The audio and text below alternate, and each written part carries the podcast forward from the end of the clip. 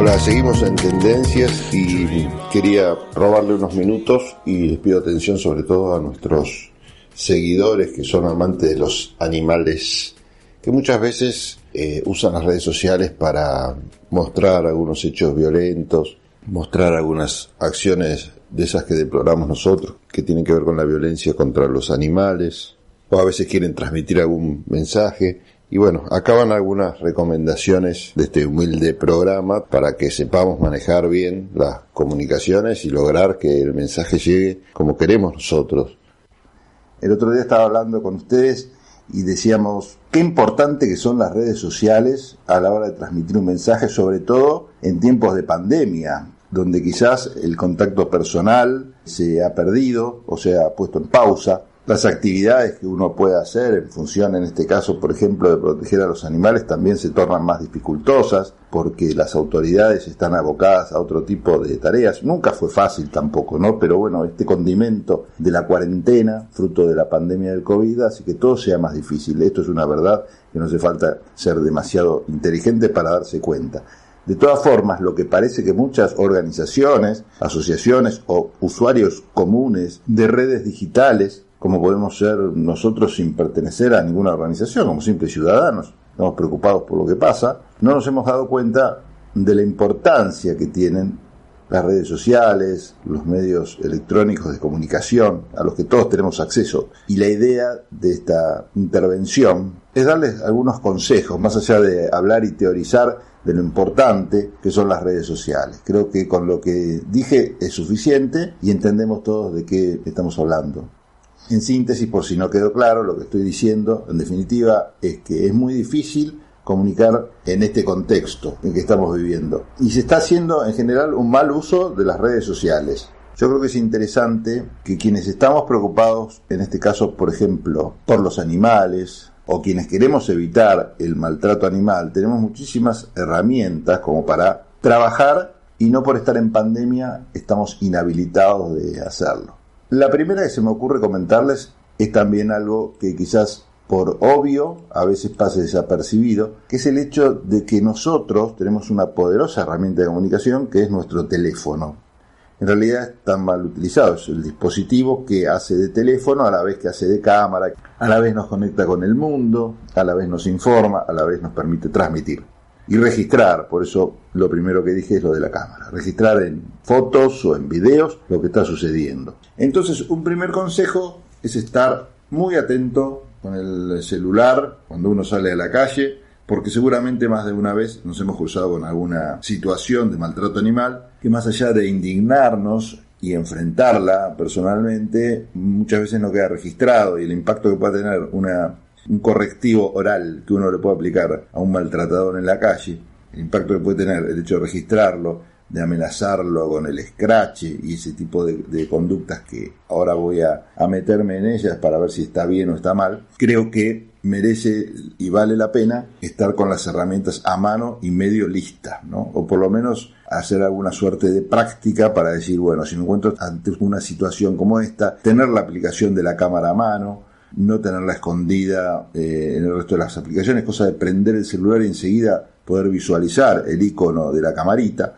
Bueno, en fin, son pequeños trucos que pueden parecer pavotes, pero a la hora de registrar después nos agarramos la cabeza y decimos qué macana que no tenía la cámara o que tardé un montón de tiempo y se me pasó la oportunidad de registrar esto. A mí me ha pasado, quizás por deformación personal, el hecho de decir qué lástima que no tengo la cámara lista para registrar esto, porque es un instante, ¿no? Que un, único disparo que uno tiene y la verdad que si está a mano, seguramente usted le ha pasado más de una vez de decir, uy, podría haber registrado tal cosa que vi. Pero bueno, todavía no está como en Black Mirror la posibilidad de grabar lo que uno ve y después pasarlo del cerebro a la computadora. Así que hay que tener a mano entonces la cámara. Consideraciones generales para aprovechar bien los medios de comunicación, las redes sociales. Esta me parece la primera.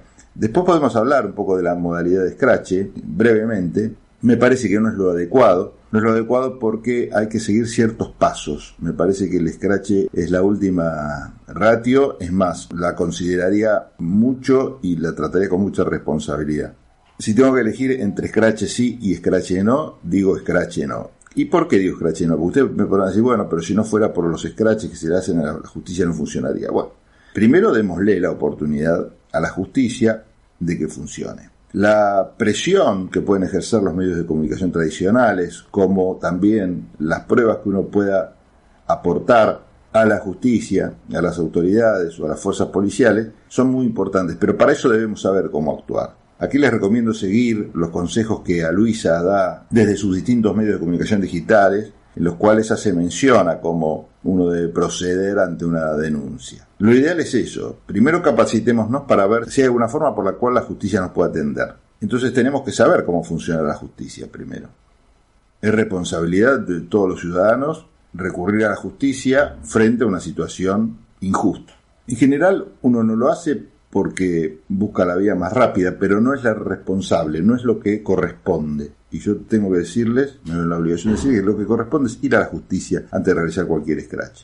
Si la justicia no responde, hay formas también previas al scratch desde las redes personales, que es por ejemplo tratar de conectarse con medios de comunicación o con organizaciones que tienen más fuerza que el ciudadano y también tienen capacidad de estudiar mejor el caso y de acceder en todo caso a la justicia. Entonces nosotros si como ciudadanos vemos una situación de maltrato animal y la registramos, por ejemplo, puede ser muy tentador decir, bueno, la subo a mi red social y voy a tener muchos likes. Pero ¿cuál es el fondo del asunto? El fondo del asunto es buscar la justicia, buscar que haya justicia.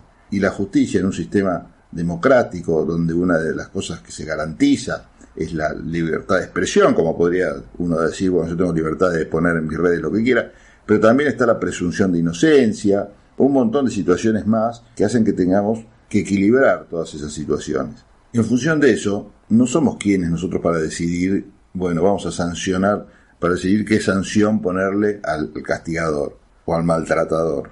Tiene que ser el organismo idóneo para eso. Bueno, muchos me pueden decir, bueno, pero la justicia no sirve para nada en la práctica y la única forma que reacciona es de esta manera. Y yo les digo que no, que hay formas para proceder y hay mecanismos y procedimientos y procesos adecuados para hacerlo. Vamos a insistir con esto porque la modalidad de Scratch se ha puesto de moda, no solo en este tema de maltrato animal, sino también a la hora de, hablar de la, política en general o de los políticos, y me parece una situación totalmente eh, fuera de lugar.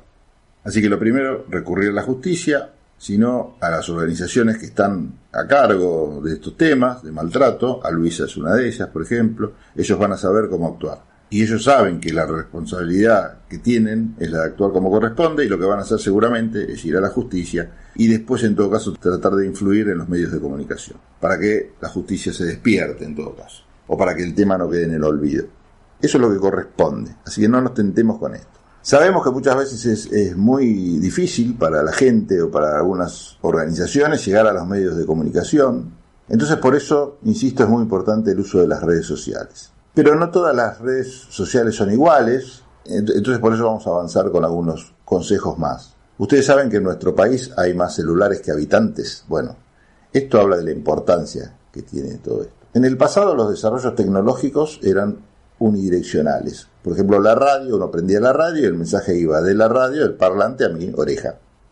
Uno prendía la tele, y prende la tele, y la imagen y el audio van del home theater a mi cabeza. Ahora, con las redes sociales, estos eh, desarrollos se han vuelto multidireccionales. Hay cantidades exponenciales de personas que participan de debates en función de un mensaje que se emite, se, reenvía esa información a los amigos, a los contactos, se suben imágenes, se adosan comentarios nuevos a, a las nuevas imágenes que se suben, en fin. El mensaje se va para muchísimas direcciones, se dispara para muchísimas direcciones. Las herramientas que conocemos ahora tecnológicas son incontables. Bueno, se renuevan todos los días, no solo con actualizaciones de las propias aplicaciones o redes sociales, sino con nuevas. Pero ¿qué hacemos con las redes sociales? Porque que existan herramientas como Twitter, Instagram y Facebook no garantiza nada de nada. Así como, por ejemplo, una filmadora no garantiza saber hacer una película, tener una computadora no es sinónimo o un teléfono inteligente de saber usar el medio para conseguir transmitir un mensaje. Entonces prestemos atención a consejos. Y acá quiero, y quiero diferenciar un poco entre las redes sociales. ¿no? Las más conocidas, por supuesto, son Twitter, Instagram, Facebook. Y les quiero hacer algunos comentarios que les van a servir también para un mejor uso de estas herramientas. Twitter permite básicamente dos cosas, informar y opinar. Cuando uno quiere avisar algo en forma ágil, por ejemplo, ya sea a la prensa o a los seguidores, este mensaje va más que nada para todas las organizaciones, Twitter es muy eficaz.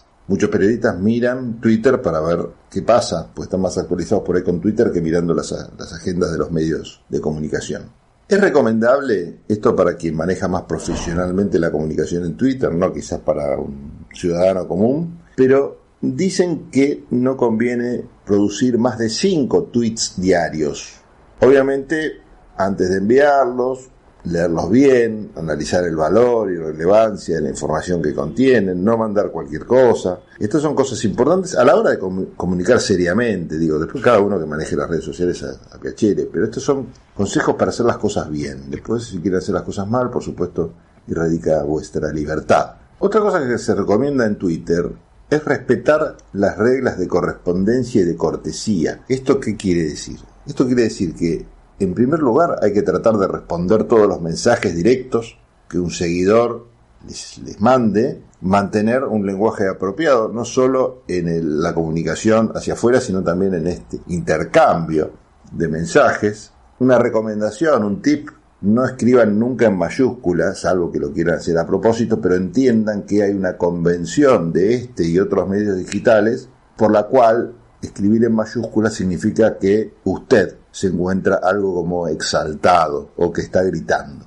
En Twitter y en todas las redes sociales, quiero detenerme acá también porque es muy importante, hay que cuidar a los seguidores y escoger bien también a quién se sigue, porque Seguramente nuestros seguidores van a estar observando a quienes seguimos, más allá de quienes nos siguen, que esto es un poco más libre, pero sí a quienes seguimos nosotros, porque ahí manifestamos nuestro real interés o damos algunas pistas de lo que nos interesa.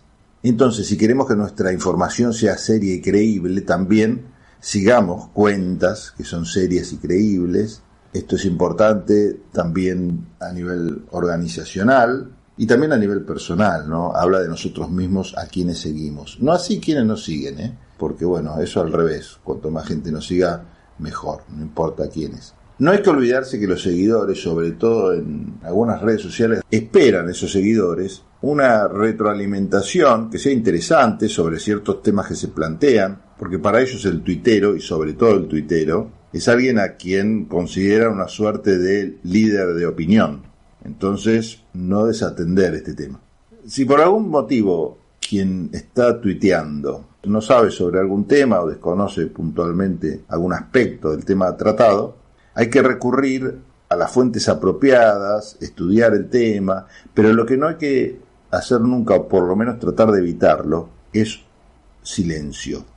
El silencio es incómodo y puede desembocar, no siempre, pero puede pasar, que se genere un distanciamiento o directamente que se rompa la relación con los seguidores.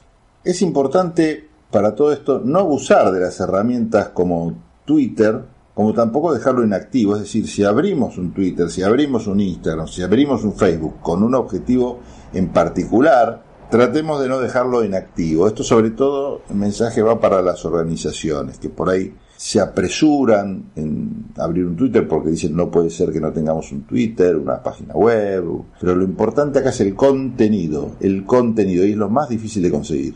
El Twitter lo abro en un minuto, el Facebook lo abro en 30 segundos, el Instagram también. Cuestión de segundos ya tenemos listo nuestras tres herramientas. Ahora, ¿qué le ponemos adentro? Esa es la clave. Si no tenemos que ponerle, quizás yo ni lo abriría.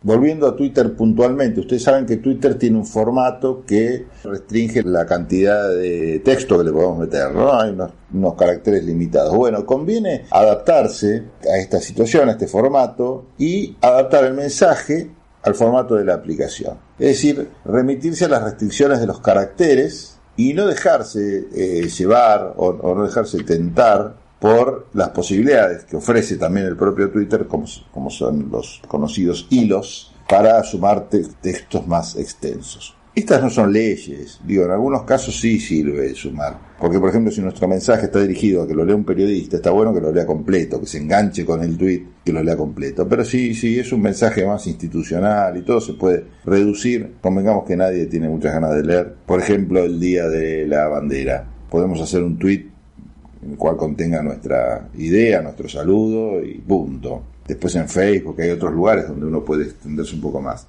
pero hacer un hilo por el Día de la Bandera no creo que nadie vaya y, lea el hilo con sumo interés. En cambio, si tenemos una denuncia para hacer, ahí sí vale la pena por ahí hacer el hilo o algún comentario que tenga que ver con alguna actividad, bueno, se justifica un poco más. Es también usar un poco la cabeza, ¿no? Y tener un poco de criterio, pero a veces el criterio y el sentido común no abundan. En Facebook hay que tratar de no cometer un error, que es el de evangelizar inmediatamente a los contactos con la esperanza de convertirlos instantáneamente en grandes adeptos a, nuestras causas. Para eso está Twitter. Facebook está más para debatir. Está bueno tirar temas o, tirar alguna opinión, pero pensemos en esto, en que no va a ser un lugar, un escenario donde nosotros vociferamos y nos van a aplaudir o abuchar. Va a ser un lugar de diálogo y de comunicación. Estemos, que adaptemos nuestro mensaje pensando en esto. Porque ¿cuál es el objetivo fundamental de Facebook? Es conocer otras personas, interrelacionarse con las personas de, la red y aunque usted diga, bueno, pero yo lo uso para lo que quiero, la naturaleza misma del formato de la herramienta hace que un mensaje fluya más naturalmente si la entendemos donde estamos parados. Porque si no, no vamos a generar ningún proceso de participación y nuestros mensajes van a empezar a perder interés. Y nos podemos ir a Instagram, quienes están escuchando, quienes han llegado a esta altura del comentario, ya conocen la red social perfectamente. Es una buena opción Instagram para ofrecer material que use la imagen sobre las palabras y hay que tratar de explotar todas las posibilidades que brinda, como por ejemplo la de colgar historias, que es indispensable porque cada vez se ven más y genera una adicción, desgraciadamente, la, la visualización de historias que hay que aprovechar si uno quiere transmitir el mensaje para colgar algo por ese lado. En fin, podría estar hablando todo el día, pero este, los conductores de este programa me dieron un tiempo límite, creo que ando por ahí, así que voy a, voy a terminar acá con estos tips que espero que hayan resultado interesantes. Y quienes quieran profundizar estos temas se comunican con los amigos Eliana y Edgardo. Y bueno, y espero que les haya sido de alguna utilidad a la hora de transmitir que merece, que en este caso, con estas causas que compartimos, merece ser difundido. Gracias.